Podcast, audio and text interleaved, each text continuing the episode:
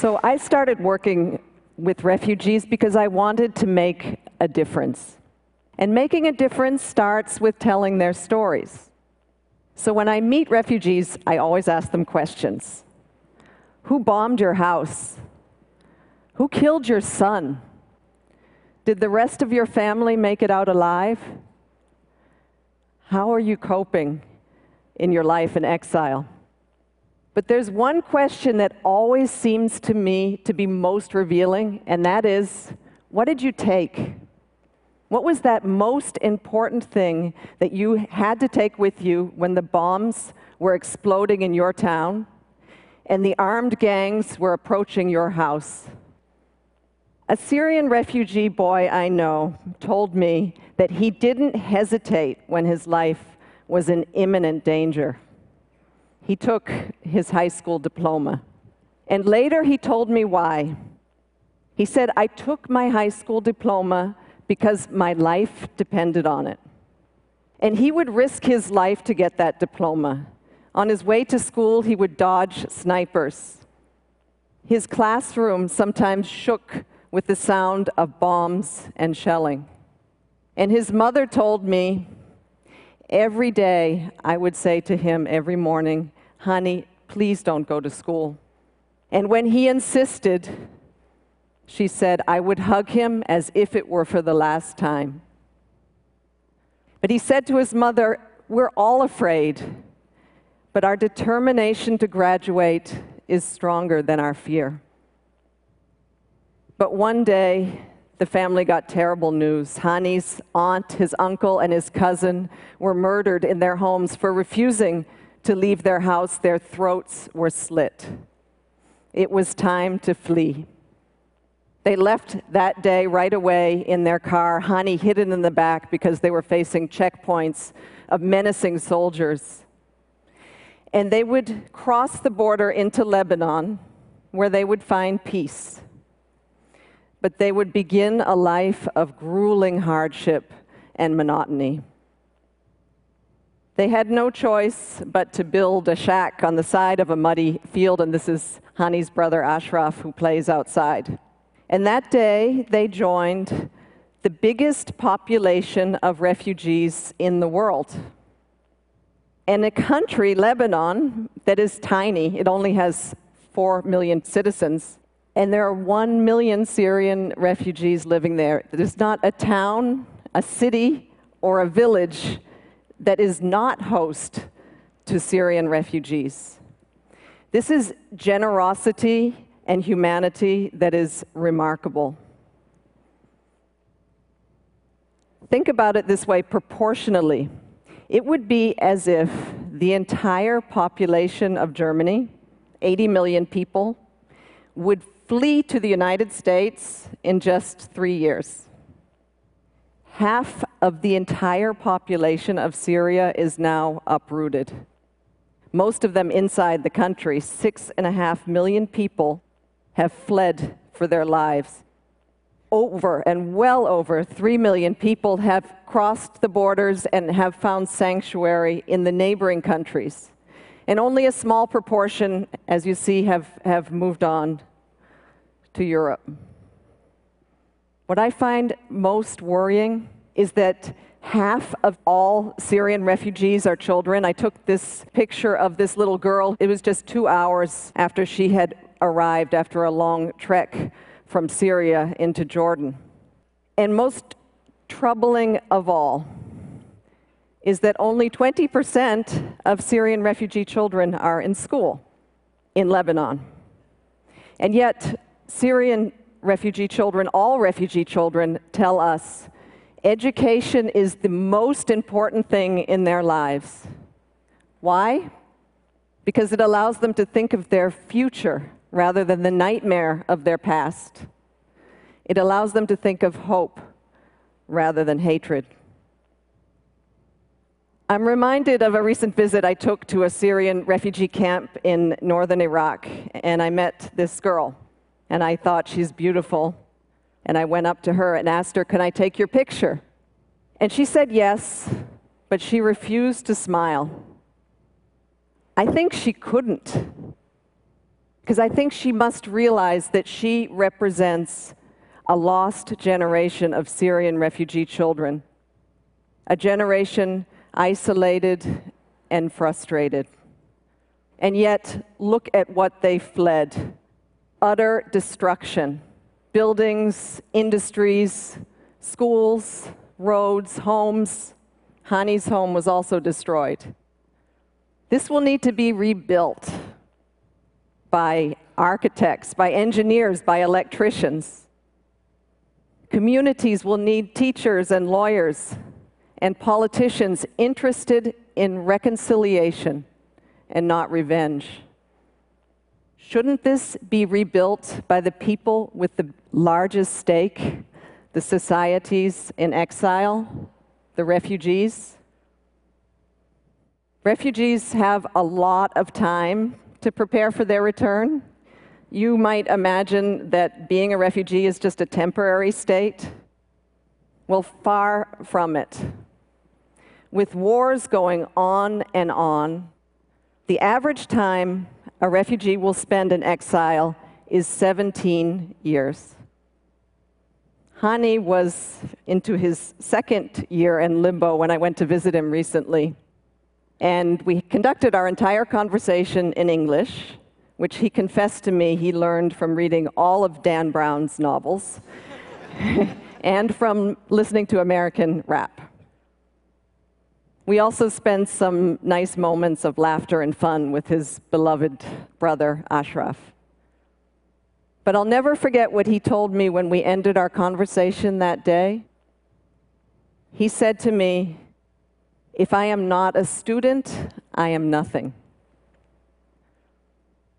Hani is one of 50 million people uprooted in this world today. Never have, since World War II, have so many people been forcibly displaced. So while we're making sweeping progress in human health, in technology, and education and design, we are doing dangerously little to help the victims. And we're doing far too little to stop and prevent the wars that are driving them from their homes. And there are more and more victims. Every day, on average, by the end of this day, 32,000 people will be forcibly displaced from their homes. 32,000 people. They flee across borders like this one. We captured this on the Syrian border to Jordan, and this is a typical day. Or they flee on unseaworthy and overcrowded boats, risking their lives, in this case, just to reach safety in Europe. This Syrian young man survived one of these boats that capsized. Most of the people drowned. And he told us Syrians are just looking for a quiet place where nobody hurts you where nobody humiliates you and where nobody kills you. Well, I think that should be the minimum. How about a place of healing, of learning, and even opportunity? You know, Americans and Europeans have the impression that proportionally huge numbers of refugees are coming to their country. But the reality is that 86%, the vast majority of refugees, are living in the developing world, in countries struggling with their own insecurity, with their own uh, issues of, of helping their own populations and poverty. So, wealthy countries in the world should recognize the humanity and the generosity of the countries that are hosting so many refugees and all countries should make sure that no one fleeing war and persecution arrives at a closed border. Thank you. But there is something more that we can do than just simply helping refugees survive. We can help them thrive. We should think of refugee camps and communities as more than just temporary population centers where people languish, waiting for the war to end. Rather, as centers of excellence, where refugees can triumph over their trauma and train for the day that they can go home as agents of positive change and social transformation. It makes so much sense. But I'm reminded of the terrible war in Somalia that has been raging on for 22 years. And imagine living in this camp. I visited this camp, it's in Djibouti, neighboring Somalia, and it was so remote that we had to take a helicopter to fly there. It was dusty and it was terribly hot. And we went to visit a school and started talking to the children. And then I saw this girl across the room who looked to me to be the same age as my own daughter, and I went up and talked to her. And I asked her the questions that grown ups ask kids, like, what is your favorite subject, and what do you want to be when you grow up? And this is when her face turned blank. And she said to me, I have no future. My schooling days are over. And I thought there must be some misunderstanding, so I turned to my colleague, and she confirmed to me there is no funding for secondary education in this camp. And how I wished at that moment that I could say to her, We will build you a school. And I also thought, What a waste. She should be and she is the future of Somalia. A boy named uh, Jacob Atem had a different chance, but not before he experienced terrible tragedy. He watched, this is in Sudan, as his village, he was only seven years old, burned to the ground, and he learned that his mother and his father and his entire family were killed that day. Only his cousin survived, and the two of them walked for seven months. This is boys like him, chased and pursued by wild animals and armed gangs, and they finally made it to refugee camps where they found safety. And he would spend the next seven years in Kenya in a refugee camp. But his life changed when he got the chance to be resettled to the United States. And he found love in a foster family, and he was able to go to school and he wanted me to share with you this proud moment when he graduated from university.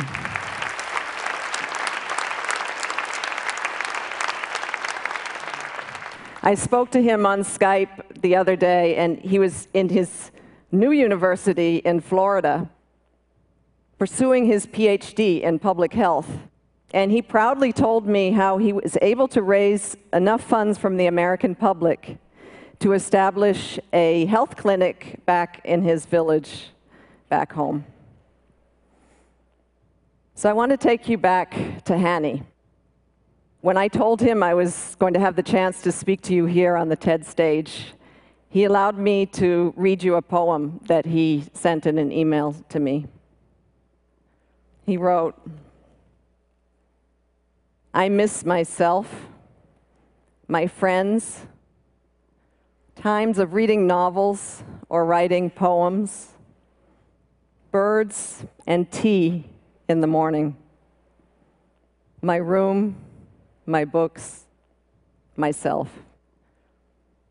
and everything that was making me smile. Oh, oh, I had so many dreams that were about to be realized.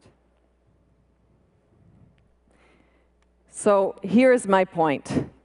Not investing in refugees is a huge missed opportunity. Leave them abandoned, and they risk exploitation and abuse. And leave them unskilled and uneducated, and delay by years the return to peace and prosperity in their countries. I believe how we treat the uprooted will shape the future of our world. The victims of war can hold the keys to lasting peace, and it's the refugees who can stop the cycle of violence. Hani is at a tipping point. We would love to help him go to university and to become an engineer.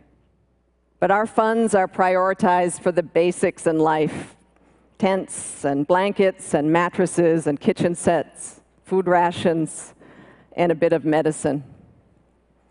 University is a luxury. But leave him to languish in this muddy field, and he will become a member of a lost generation. Hani's story is a tragedy, but it doesn't have to end that way. Thank you.